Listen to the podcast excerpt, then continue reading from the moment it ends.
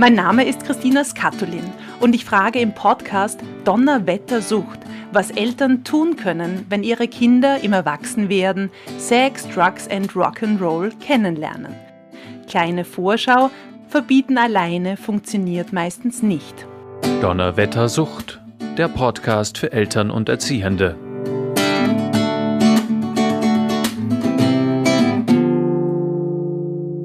Hallo zu Donnerwettersucht.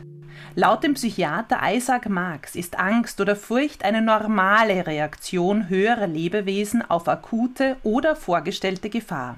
Wir alle kennen das Gefühl, wenn wir uns vor etwas fürchten oder wenn wir uns so richtig deprimiert fühlen.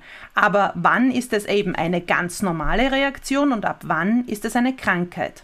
Mit dieser Frage wollen wir uns ausführlich beschäftigen. Deswegen nehmen wir uns zwei Episoden lang Zeit, um diese Themen, die uns alle betreffen können, genau zu analysieren. Die Frage, die wir uns in beiden Episoden stellen, ist, können Gefühle krank machen?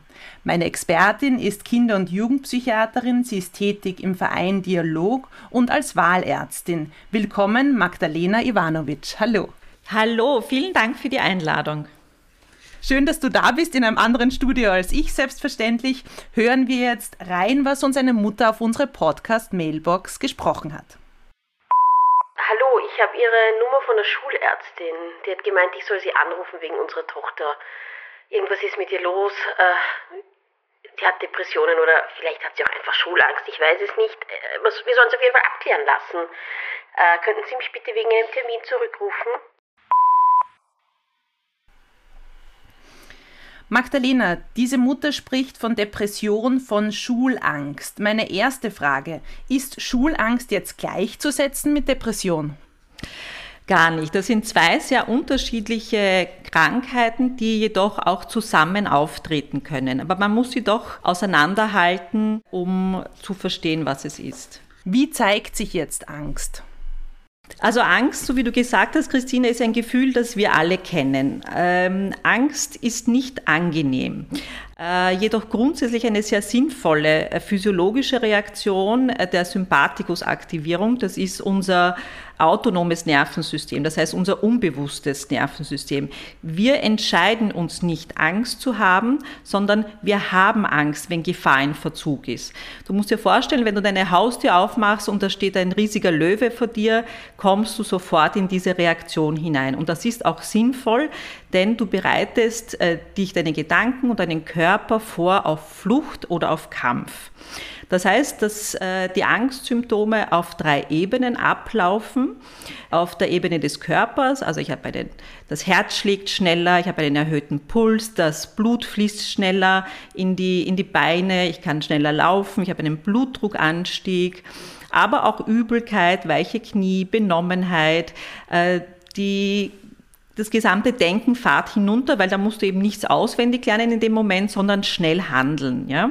Auf der Ebene der Emotionen hast du eine negative Erregung, eine Besorgnis, eher so negative Gedanken, also katastrophisierende Gedanken. Oh Gott, der fällt mich gleich an.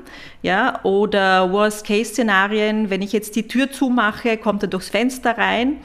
Äh, und Wichtig ist, sind auch diese Fehlinterpretationen dieser vorher besprochenen körperlichen Symptome. Das heißt, wenn das Herz anfängt zu rasen äh, und ich habe eine Angststörung, dann glaube ich, dass ich jetzt vor einem Herzinfarkt stehe zum mhm. Beispiel. Ja? Habe ich das, was du jetzt besprochen hast, immer alle Symptome gleichzeitig?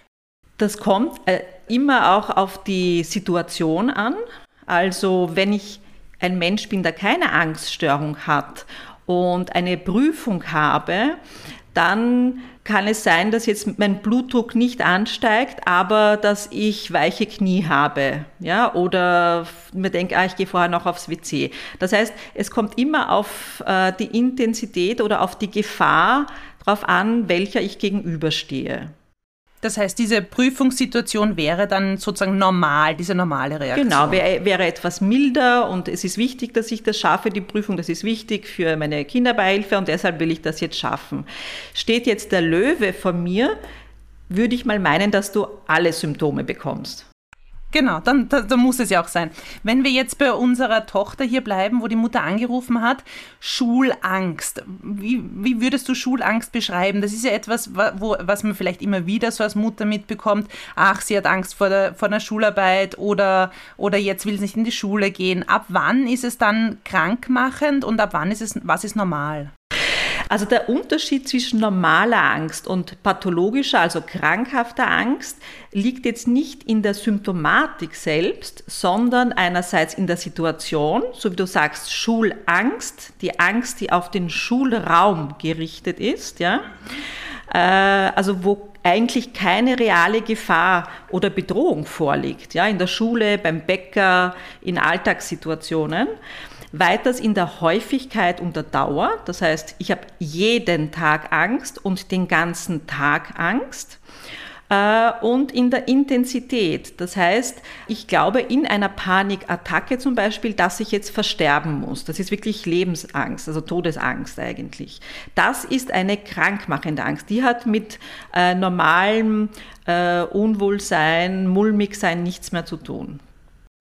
Wie kann jetzt die Mutter analysieren, wie es ihrer Tochter geht? Ob das jetzt wirklich Schulangst ist? Was soll diese Mutter tun? Wo soll sie jetzt hingehen? Was schlägst du vor? Also ich würde auf jeden Fall aus fachlicher Sicht vorschlagen, dass man es ernst nimmt, dass man hinschaut, dass man nachfragt, ähm, eventuell mit dem Partner oder in der Familie bespricht, ob die anderen auch diese Auffälligkeiten sehen. Ähm, gibt es eine Funktionseinschränkung und Vermeidungsverhalten? Also geht mein Kind eben nicht mehr in die Schule? Äh, hat es Bauchschmerzen, Einschlafstörungen, also auch somatische Beschwerden, das heißt körperliche Beschwerden, die mm, aber keine beim, beim Kinderarzt nichts äh, in der Basisdiagnostik nichts äh, zeigen dann würde ich sehr empfehlen, eine frühe Abklärung bei äh, einem Kinderpsychiater oder bei einem Kinderpsychotherapeuten zu beginnen. Man kann das vorher mit dem Kinderarzt absprechen natürlich und sich beraten lassen. Grundsätzlich eine Abklärung, Behandlung ist da wichtig um Chronifizierungen. Chronifizierung bedeutet, über Jahre haben manche Kinder, die zu uns in die Ordination kommen, schon Ängste. Ja, da kommt zum Beispiel ein elfjähriges Mädchen und hat seit dem sechsten Lebensjahr Ängste. Das ist eine chronifizierte Angststörung schon. Das, Entschuldige, weil, du jetzt sagst, wie ist das jetzt die, das arme Kind von sechs bis elf wurde gewartet. Wie lange soll ich denn warten? Wie lange schaue ich es mir an? Wie lange hilft ein gutes Zureden? Das ist natürlich immer abhängig davon, welche Funktionseinbußen du hast, ja. Wenn das, was der normale Alltag ist, ja, also mit den Eltern rausgehen, in die Schule gehen, Freunde treffen, wenn du siehst, dass das immer weniger wird, dass das Vermeidungsverhalten, na, ich fahre doch nicht mit dem Lift, weil ich habe Angst, in den Lift zu steigen. Ich gehe jetzt in den sechsten Stock. Das, das ist überhaupt kein Problem, Mama, ja. Oder es hat dir Reiten Spaß gemacht, ja. Und seit neuesten ist auch die Angst vor den Dingen, die dir Spaß gemacht haben. Nein, reiten möchte ich manchmal nicht mehr gehen, da könnte ich runterfallen. Mit dem Lift möchte ich nicht mehr fahren, da, da könnte es stecken bleiben. Zum Bäcker möchte ich nicht mehr gehen, äh, das sind viele Leute, also die soziale Angst. Ja. Wenn, wenn du merkst oder wenn die Eltern merken, dass ihre Kinder immer eingeschränkter sind und einen Leidensdruck haben und Eltern kennen ihre Kinder, ja, die merken sozusagen, äh, wann. Genau, weil du sagst, Eltern kennen ihre Kinder, die merken, da verändert sich was. Wie lange, weil ich mir das jetzt vorstelle bei meinen Kindern, wie lange schaue ich mir das an? Oder sage ich zum ersten Mal beim Liftfahren, wenn sie zu Fuß raufgehen möchte, ich schaue mir das schon professionell an oder warte ich ein bisschen? Nein, da gibt es keinen, keine konkrete Zeit, ja, aber grundsätzlich mehr als ein Monat würde ich, also nach einem Monat würde ich sagen, okay, weißt was, wir schauen uns das gemeinsam an. Ja, länger als ein Monat würde ich mir das nicht anschauen. Und das muss dann schon täglich kommen, also nicht einmal im Monat, sondern wirklich täglich, zwei, dreimal in der Woche und einen Monat lang. Würde ich auf jeden Fall wen kontaktieren. Und wenn ich jetzt wieder an das Mädchen denke, an sich das ähm, Störungsbild Schulangst, weil das hört man ja auch öfter, die hat Schulangst. Wie äußert sich die? Ist die dann jetzt nur in der Schule oder nur auf die Schule fokussiert oder zeigt sich nur in der Schule?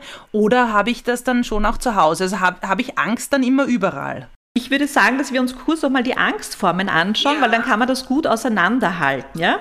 Also es gibt diese drei allgemeinen Formen der Angst. Die frei flottierende Angst, das bedeutet diese im Sinne einer andauernden Grundängstlichkeit. Ja? Das ist eine generalisierte Angststörung. Die Angst ist mein Begleiter, die ist die ganze Zeit da. Die zweite Form ist die gerichtete Angst vor etwas Bestimmten. Das heißt, du hast ja einen expliziten Auslöser und darunter fällt die Schulangst. Ja, die Schule ist der Auslöser für diese Angst. Das heißt, es wäre eine Phobie eigentlich. Und die dritte Form der Angst ist die wiederholt auftretende Angst, also eine Anf so wie ein Anfall, anfallsartige Angst, das ist die Panikstörung. Und wenn wir uns jetzt die Kinder- und Jugendpsychiatrischen Ängste anschauen, da gibt es noch spezielle Angststörungen, die ähm, im Kinderalter beginnen, wie zum Beispiel die Trennungsangst. Ja, das ist Beginn vor dem sechsten Lebensjahr. Äh, die wird als Schulphobie bezeichnet und das ist sehr irritierend. Manche sagen Schulangst, Schulphobie, Schule schwänzen und vermischen diese drei Begriffe. Das sind in der Fachsprache sehr unterschiedliche Begriffe, die kann man dann beim Psychiater klären. Also die Schulphobie hat nur indirekt mit der Schule zu tun. Da geht es um eine anhaltende, intensive und entwicklungsmäßig umpassende Furcht vor der Trennung vor einer Bezugsperson da will ich nicht in die Schule gehen, weil ich nicht weg will. Ich will nicht weg von der Mama, ja, und trotzdem heißt es Schulphobie. Ja, aber es hat sozusagen mit dem System zu tun. Die Schulangst ist die Angst, die auf den Schulraum gerichtet ist. Und deshalb ist es wichtig, dass, wie wir gesagt haben, nach einer gewissen Zeit schon mit einem professionellen Menschen zu besprechen um da aus dieser Verwirrung rauszukommen, was ist das denn eigentlich? Denn Angst, muss man wissen, ist ein Begleiter des kindlichen Wachstums. Das heißt, vor allem in den Entwicklungsübergängen, also zum Beispiel Kindergarten in die Schule wechsel, ja, oder Scheidung der Eltern oder sonstige Live-Events, wie wir das nennen, können zu Angst äh, führen. Und die Inhalte entsprechen immer der kognitiven Entwicklung des Kindes. Das heißt, äh, zweijährige Kinder äh, haben schon wieder andere Ängste als sechsjährige Kinder, ja, weil die sechsjährigen Kinder sozusagen weiter in ihrer Entwicklung du, sind. Und wie oft sind diese Sprünge, weil du sagst Kindergarten, äh, Schule? Ist es dann zum Beispiel auch Volksschule ins Gymnasium oder wann kann man das noch sehen? Ja, das kann man genau. Genau diese im Außen, also im Außen, äh, wenn die äh, wenn die Übergänge im Außen sind, können sie natürlich auch im Inneren sein, müssen nicht, aber können sein weil wir uns auf neue Situationen einlassen, die wir nicht kennen. Ja, neue Schulklasse, neue Freunde, neue Kinder, neue Lehrer oder eventuell neue Partner der Eltern, kommt darauf an, welche Situationen gerade anstehen. Aber das alles ähm, macht unsicher. Das ist mal das, die erste Reaktion. Sie macht unsicher. Ja? Und trotzdem ist es so, dass die äh, Bewältigung der Angst, zum Beispiel bei dieser Trennungsangst, die Bewältigung der Angst vor der Trennung, das ist eine Entwicklungsaufgabe. Das heißt, das soll man machen. Da soll man die Kinder stützen, unterstützen, gegebenenfalls mit einer Psychotherapie. Ja, weil bis zu einem gewissen Alter sind sie normal, aber sie sollen nicht mitgenommen werden, zum Beispiel in die Jugend hinein. Und die Angstüberwindung, also sagen, sich der Angst zu stellen, das führt auf jeden Fall zu einem erhöhten Selbstwertgefühl, zu einer Selbstwirksamkeit. Selbstwirksamkeit ist ganz was Wichtiges. Ich habe etwas geschafft. Ich bin trotz der Angst in diese Klasse hineingegangen. Ja? ich kann was bewirken. Also so ist, Absolut, ich kann was bewirken und dadurch äh, öffnet sich der Horizont noch mehr. Sonst bleibe ich in diesem Tunnelblick, ja, Mama und ich. Und das ist die Trennungsangst.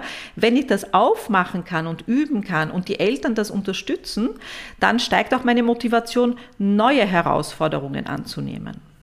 Du, und wie schaut jetzt eine Abklärung aus? Ich schaue mir das bei meinem Kind ein paar Wochen an, dann denke ich mir, uh, ich kann das nicht bewältigen mit dem Kind gemeinsam, sondern ich gehe wohin. Das ist ja offensichtlich eine engagierte Schulärztin hier, die sich an die Mutter gewandt hat.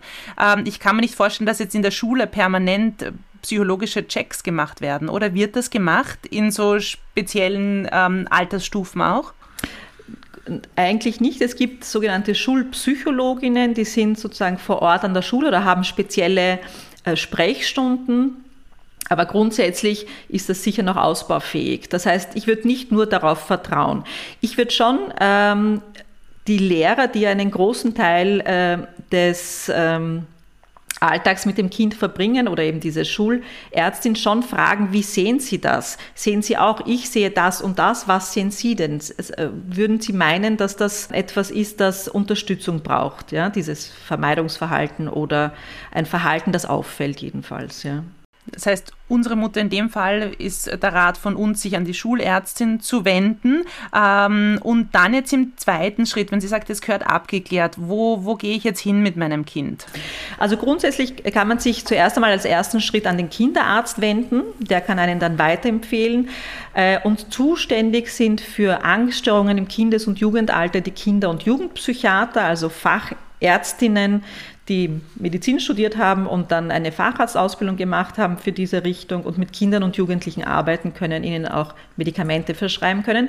Das zweite ist die Psychotherapie. Also Psychotherapeuten, vor allem hier die Verhaltenstherapie bei Ängsten ist sehr optimal. Ja, da wird vieles trainiert. Die müssen dann natürlich auch diese Zusatzausbildung für Kinder und, und Jugendliche haben. Und da geht mein Kind dann, ähm, das wird einmal abgeklärt, wahrscheinlich stelle ich mir das so vor. Und dann wie geht es dann weiter?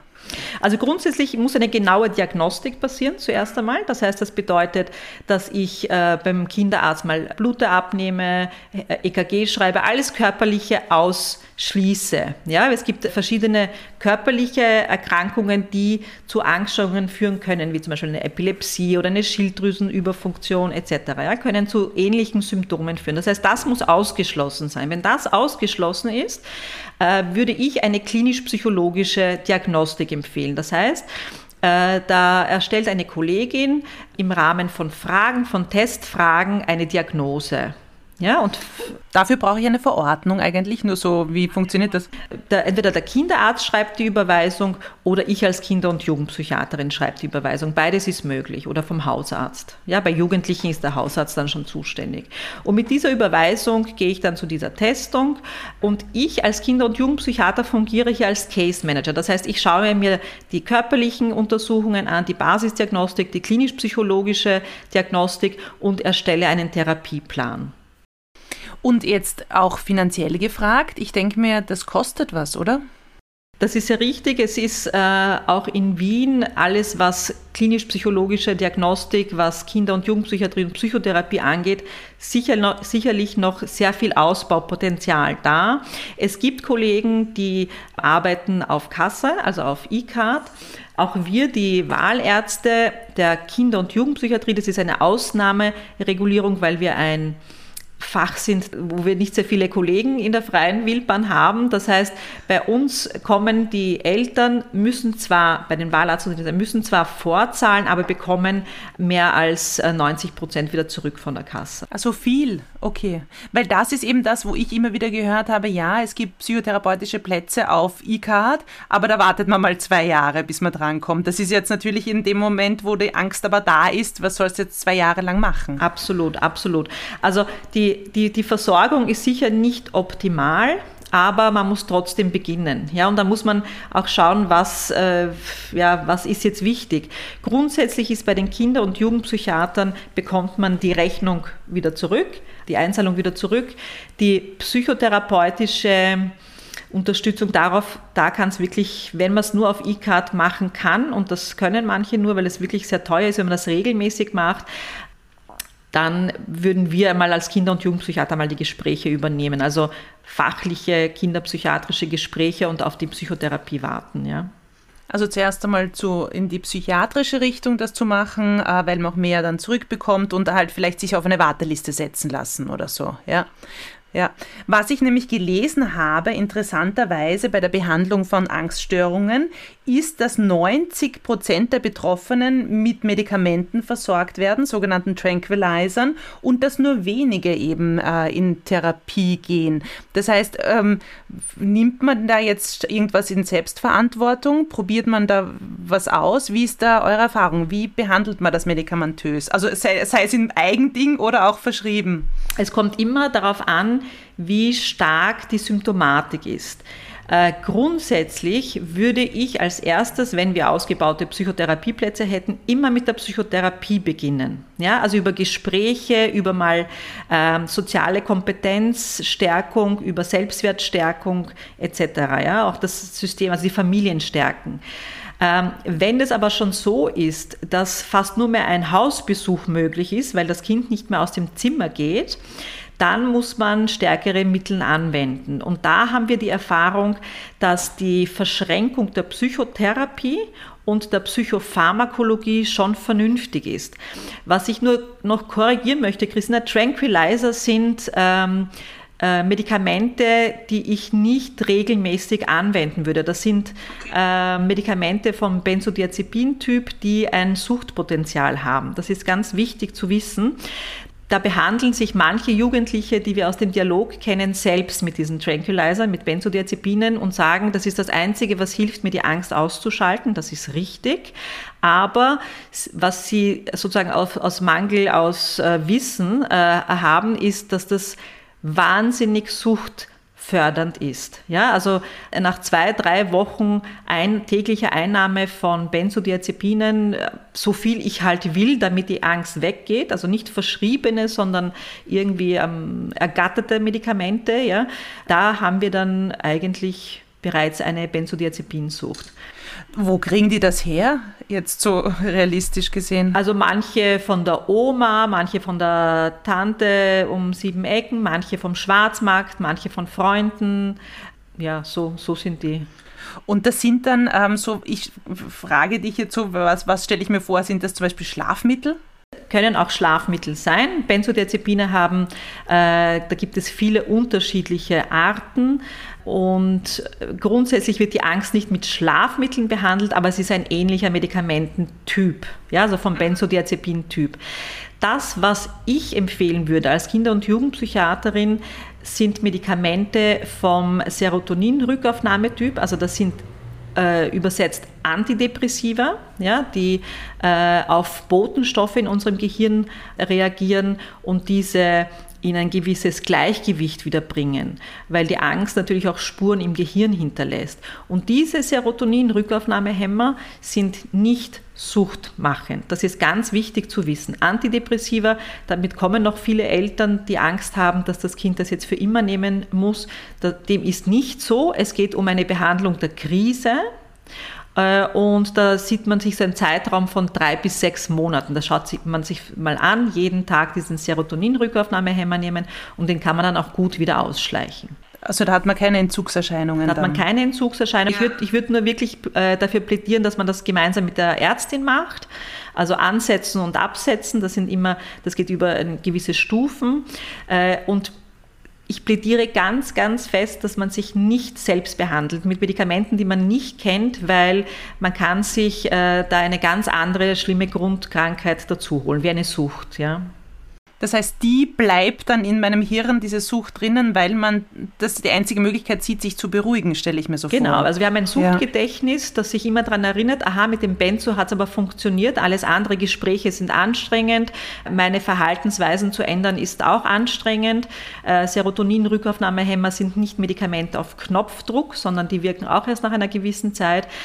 Und realistisch ist es dann, wie du gesagt hast, dass nach ein paar Monaten man aber aufhören kann damit. Und ist man dann geheilt oder wie, wie schaut das dann weiter aus? Grundsätzlich ist Angst etwas, äh, was ja nicht nie ganz verschwindet, weil wir Angst ja brauchen in unserem Alltag auch. Das ist ja ein, ein Gefühl, wie wir gesagt haben, das ja auch dazugehört und von klein auf da ist.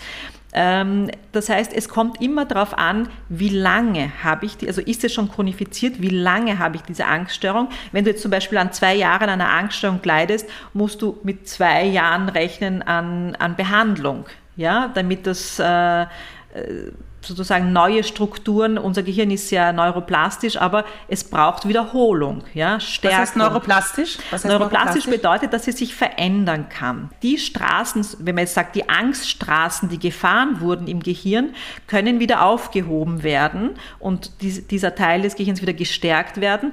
Aber das, da, da braucht man Zeit dafür. Ja, das, das, es, geht, es geht nicht schnell, schnell. Alles, was, äh, was Sinn macht, ist, ähm, ja, dauert halt länger. Ja. Das heißt, solange ich es habe, solange dauert es auch, bis die Straße wieder geebnet ist genau. oder mit was anderem bepflanzt wurde genau, oder so. Genau, ja. ja mit neuen. Aber es ist Heil, Entschuldige, Heilung ja. möglich?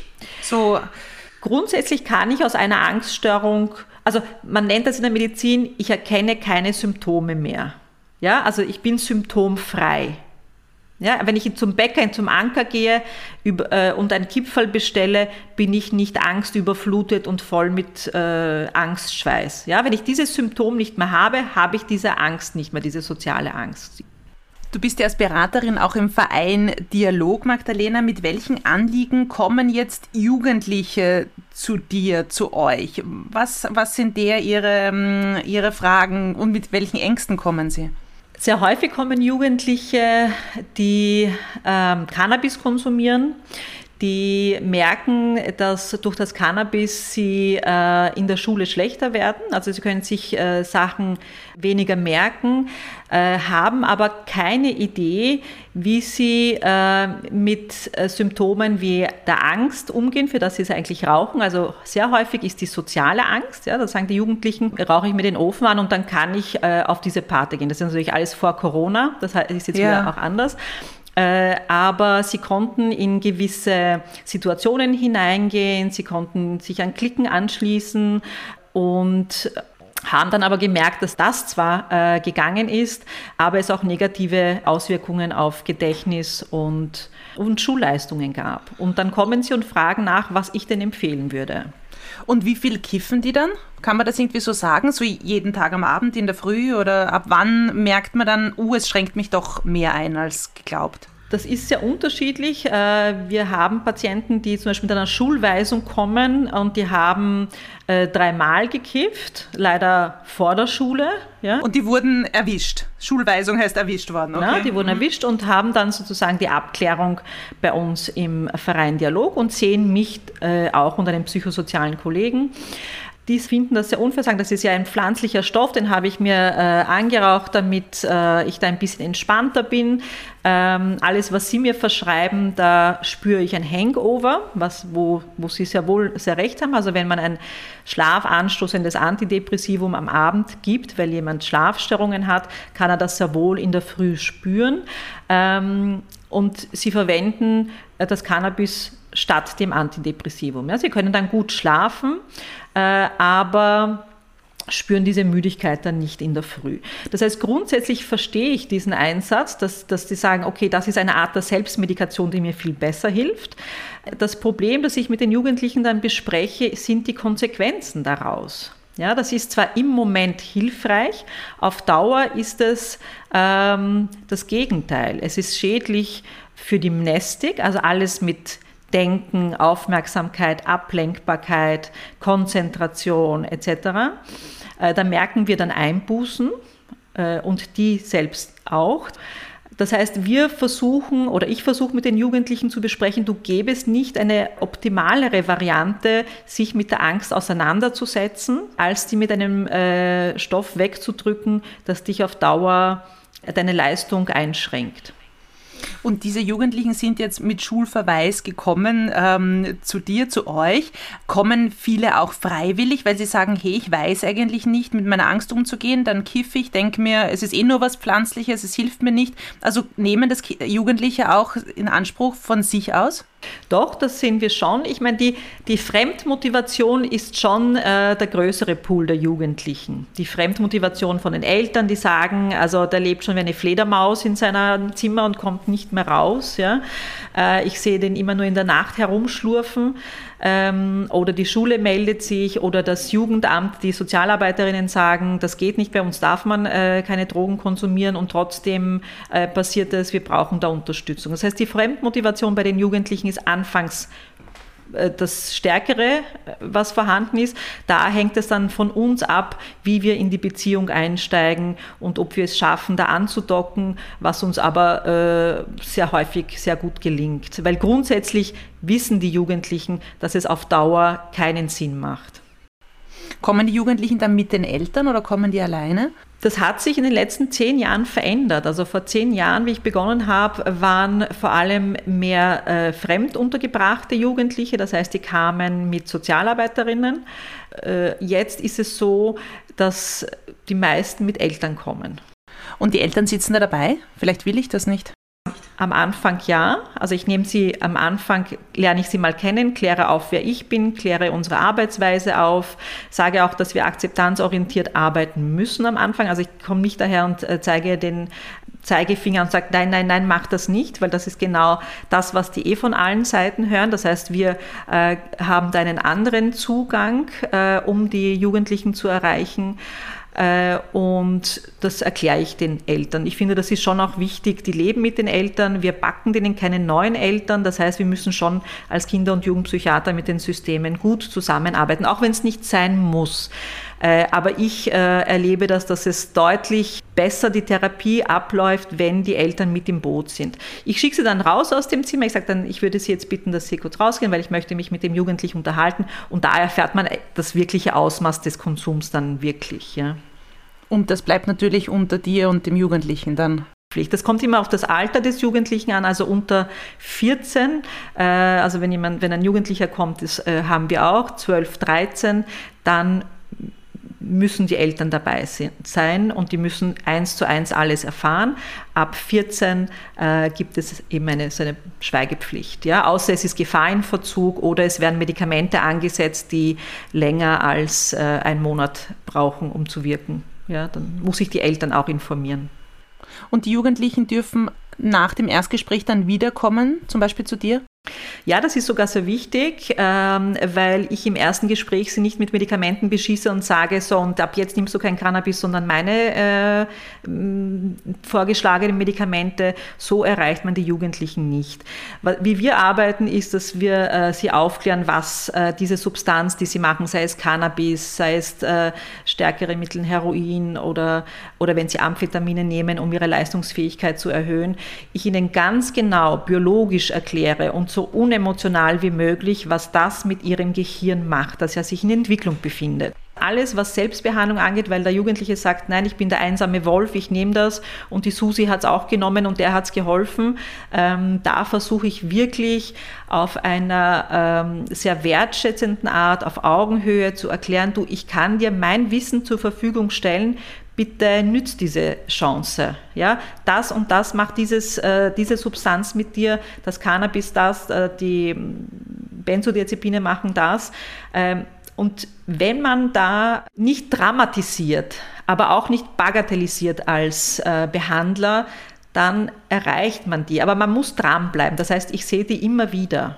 Was mich noch interessiert, Magdalena, jetzt ein bisschen was anderes. Wir haben in einer anderen Folge darüber gesprochen, dass es kein Suchtgen gibt. Gibt es ein sogenanntes Angstgen, das man ähm, weiter vererbt oder habe ich eine Prädisposition, dass ich sage, ja, die Oma war auch immer so ängstlich und also so im, im, im saloppen Jargon jetzt gesprochen.